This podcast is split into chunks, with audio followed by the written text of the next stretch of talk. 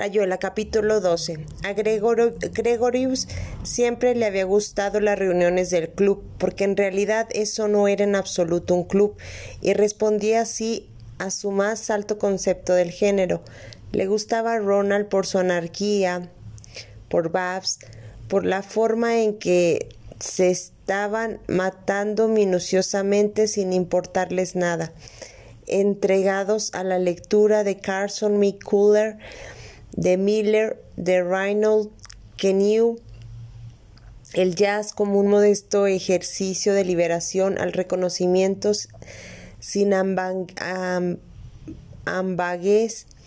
de que los dos habían fracasado en las artes. Le gustaba, por así decirlo, Horacio Oliveira, con el que tenía una especie de relación persecutoria, es decir, que Gregorius lo exasperaba la presencia de Oliveira en el mismo momento en que se le encontraba, después de haberlo dado después de haberlo estado buscando sin confesárselo, y a Horacio le hacía gracia los misterios baratos con que Gregoribus envolvía sus orígenes y su modo de vida.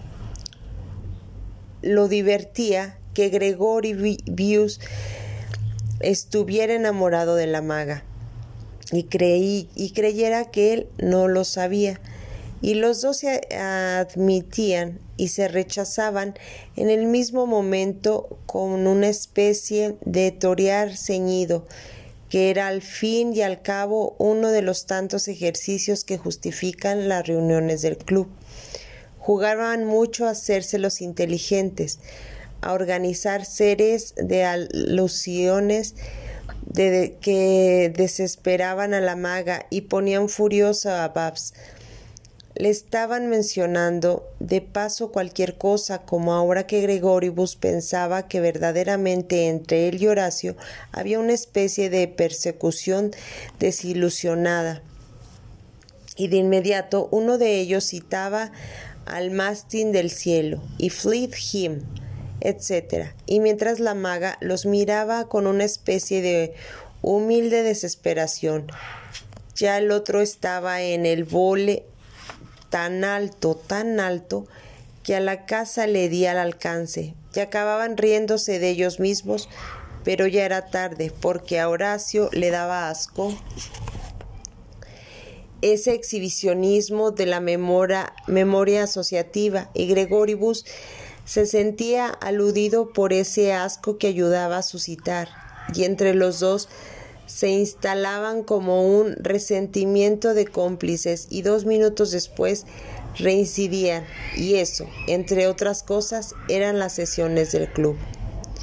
Pocas veces se ha tomado aquí un vodka tan malo, dijo Gregoribus, llenando el vaso. Lucía, usted me estaba por contar de su niñez. No es que me cueste imaginármela a orillas del río, con trenzas y un color rosado en las mejillas, como mis compatriotas de Transilvania, antes de que se le fuera poniendo pálida con este maldito clima luteciano. ¿Luteciano? preguntó la maga. Gregoribus suspiró.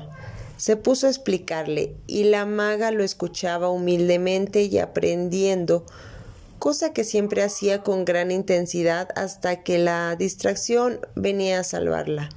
Ahora Ronald había puesto un viejo disco de Hawkins y la maga parecía resentida por esa explicación que le estropeaba la música y no era lo que ella esperaba siempre de una explicación. Una cosquilla en el piel, en la piel, una, una necesidad de respirar hondo como debía respirar Hawkins antes de atacar otra vez la melodía. Y como a veces respiraba ella hondo, Horacio se designaba explicarle de veras en verso oscuro, agregándole esa otra oscuridad fabulosa donde ahora, si él hubiese estado explicando lo de los lutecianos en vez de Gregoribus, todo se hubiera fundido en una misma felicidad. La música de Hawkins los lutencianos, la luz de las velas verdes, las cosquillas, la profunda respiración que era su única certidumbre, irrefutable, algo solo comprobable a Rocamadur, a la boca de Horacio, o a veces un adagio de Mozart, que ya casi no se podía escuchar de puro arruinado que estaba el disco. No es así, dijo humildemente Gregoribus. Lo que yo quería era entrar un poco mejor, entender un poco mejor su vida, eso que usted y que tiene tantas facetas. Mi vida, mi vida, dijo la maga. Ni borracha la contaría. Y no me va a entender mejor porque le cuente mi infancia. Por ejemplo, no tuve infancia, además. Yo tampoco en Herzegovina. Yo en Montevideo le voy a decir una cosa. A veces sueño con la escuela primaria. Es tan horrible que me despierto gritando. Y a los 15 años, yo no sé si usted ha tenido alguna vez 15 años. Creo que sí, dijo Gregoribus inseguro. Yo sí. En una casa con patio y macetas donde mi papá tomaba mate y leía revistas asquerosas, ¿a usted le vuelve su papá? Mm, quiero decir fantasma. No, en realidad más bien mi madre, dijo Gregoribus, la de Glasgow. Sobre todo, mi madre en Glasgow a veces vuelve, pero no es un fantasma, un recuerdo demasiado mojado, eso es todo. Se va con Alka Seltzer es fácil. Entonces, a usted. ¿Qué sé yo? dijo la maga impaciente. Esa es, es esa música, esas velas verdes. Horacio, allí en ese rincón, como un indio. ¿Por qué le tengo que contar cómo vuelve? Pero hace unos días me había quedado en casa esperando a Horacio. Ya había caído la noche, yo estaba sentada cerca de la cama y afuera llovía, un poco como en ese disco. Sí, y era un poco así. Yo miraba la cama esperando a Horacio. No sé cómo la colcha de la cama estaba puesta de una manera. De golpe vi a papá de espaldas y con la cara tapada como siempre que se emborrachaba y se iba a dormir. Se veían las piernas, la forma de una mano sobre el pecho. Sentí que se me paraba el pelo, quería gritar, en fin. Eso que uno siente. A lo mejor usted ha tenido miedo alguna vez. Quería salir corriendo. La puerta estaba tan lejos, en el fondo del pasillo, y más pasillos. La puerta cada vez más lejos y se veía subir y bajar la colcha rosa. Se oía el ronquido de mi papá. De un momento a otro iba a asomar una mano, los ojos y después la nariz, como un gancho. No, no vale la pena que le cuente todo esto. Al final grité tanto que vino la vecina de abajo y me dio té, y después Horacio me trató de histérica. Gregoribus la acarició el pelo y la maga agachó la cabeza. Ya está, pensó Oliveira renunciando a seguir los juegos de Daisy Gispi, sin red en el trapecio más alto. Ya está, tenía que ser. Anda loco por esa mujer y se lo dice así, con los diez dedos, como se repiten los juegos. Calzamos en moldes más que usados. Aprendemos como idiotas cada papel más que sabido que si soy yo mismo acariciándole el pelo y ella me está contando sagas río, rioplatenses y le tenemos lástima. Entonces hay que llevarla a casa, un poco bebidos todos, acostarla despacio acariciándola, soltándole la ropa despacito, despacito, cada botón, cada cierre relámpago. Y ella no quiere, quiere, no quiere se endereza, se tapa la cara, llora, nos abraza como para proponernos algo sublime, ayuda a bajarse el slip, suelta un zapato con un puntapié que no parece una protesta y nos excita a los últimos arrebatados. Ah, es innomable, y no innoble, es innoble. Te voy a tener que romper la cara, Hospid Gregoribus, pobre amigo mío, sin ganas, sin lástima, con eso que está solapando Dizzy, sin lástima, sin ganas, tan absolutamente sin ganas como eso que está soplando Dizzy. Un perfecto asco, dijo Oliveira. Sácame esa porquería del plato. Yo no vengo más al club si aquí hay que escuchar a ese mono sabio.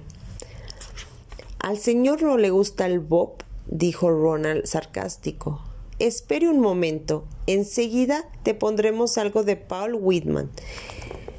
Solución de compromiso, dijo Edne coincidencia de todos los sufragios, oigamos a Bessie Smith, Ronald de mi alma, la paloma en la jaula de bronce. Ronald y Babs se, se largaron a reír. No se veía bien porque y Ronald buscó en la pila los viejos discos. La púa crepitaba horriblemente.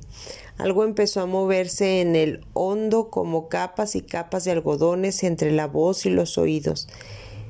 Bessie, cantando con la cara vendada, metida en un canasto de ropa sucia, y la voz salía cada vez más ahogada. Pegándose a los trapos salía y clamaba sin cólera ni limosna. I wanna be somebody's baby doll. Se replegaba a la espera una voz de esquina y de casa atestada de abuelas. To be somebody's body doll. Más caliente y anhelante jadeando. Ya. I wanna be somebody's baby doll. Quedándose la boca con un largo trago de vodka. Oliveira pasó el brazo por los hombros de Babs y se apoyó en su cuerpo confortable. Los incensores pensaron, hundiéndose blandamente en el humo del tabaco. La voz de Bessie se adelgazaba hacia el fin del disco. Ahora Ronald daría vuelta la placa del Becklita, si era baquelita. Y de ese pedazo de materia gastada renacería una vez más Empty Pet Blues, una noche de los años veinte en algún rincón de los Estados Unidos. Ronald había cerrado los ojos, las manos apoyadas en las rodillas, marcaba apenas el ritmo. También Wong y Ednie habían cerrado los ojos. La pieza estaba casi a oscuras y se oía chirrarle la púa en el viejo disco. A Oliveira le costaba creer que todo eso estuviera sucediendo. ¿Por qué allí? ¿Por qué el club? Esas ceremonias estúpidas. ¿Por qué era así ese blues cuando lo cantaba Bessie? Los intersexores, pensó otra vez, amacándose con Babs, que estaba completamente borracha y lloraba, en silencio escuchando a Bessie, estremeciéndose a compás, a contratiempo, sollozando para adentro, para no alejarse por nada de los blues de la cama vacía.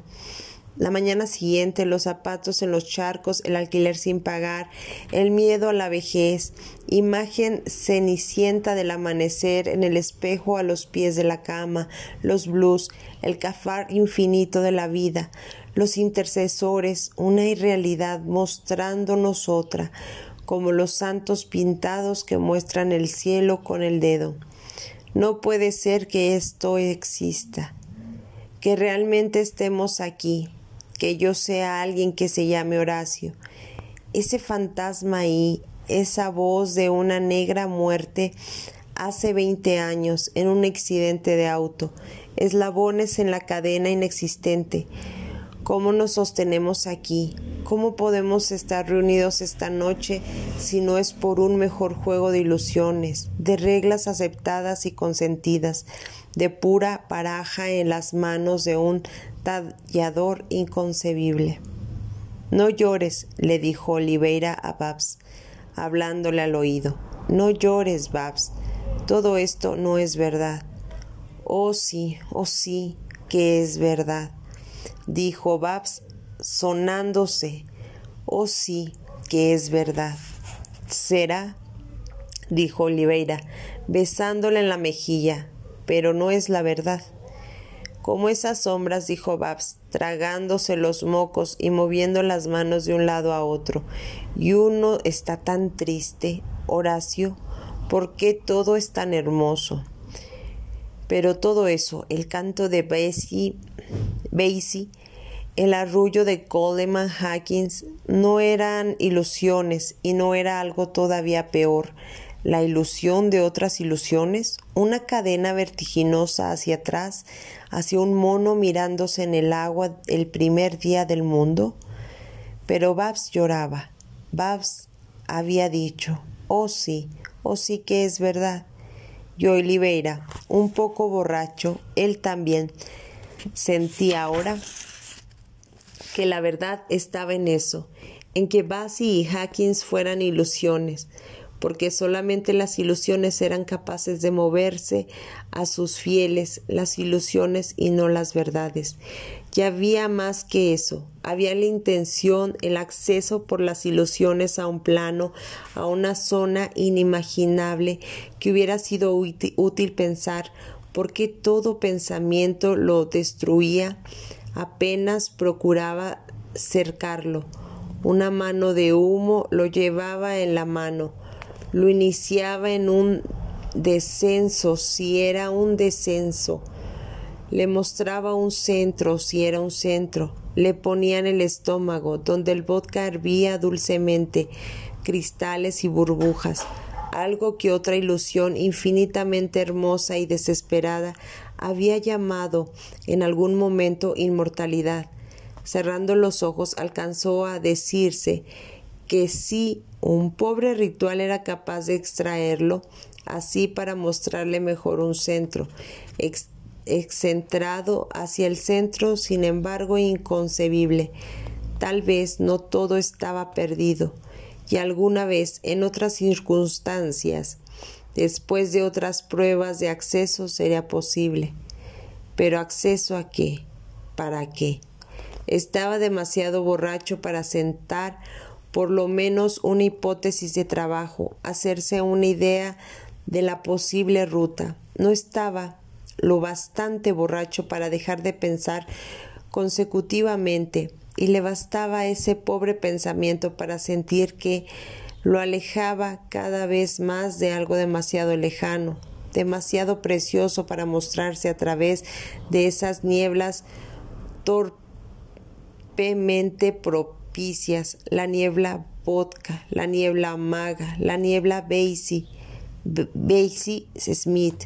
Empezó a ver anillos verdes que giraban vertiginosamente. Abrió los ojos. Por lo común después de los discos le venían ganas de vomitar.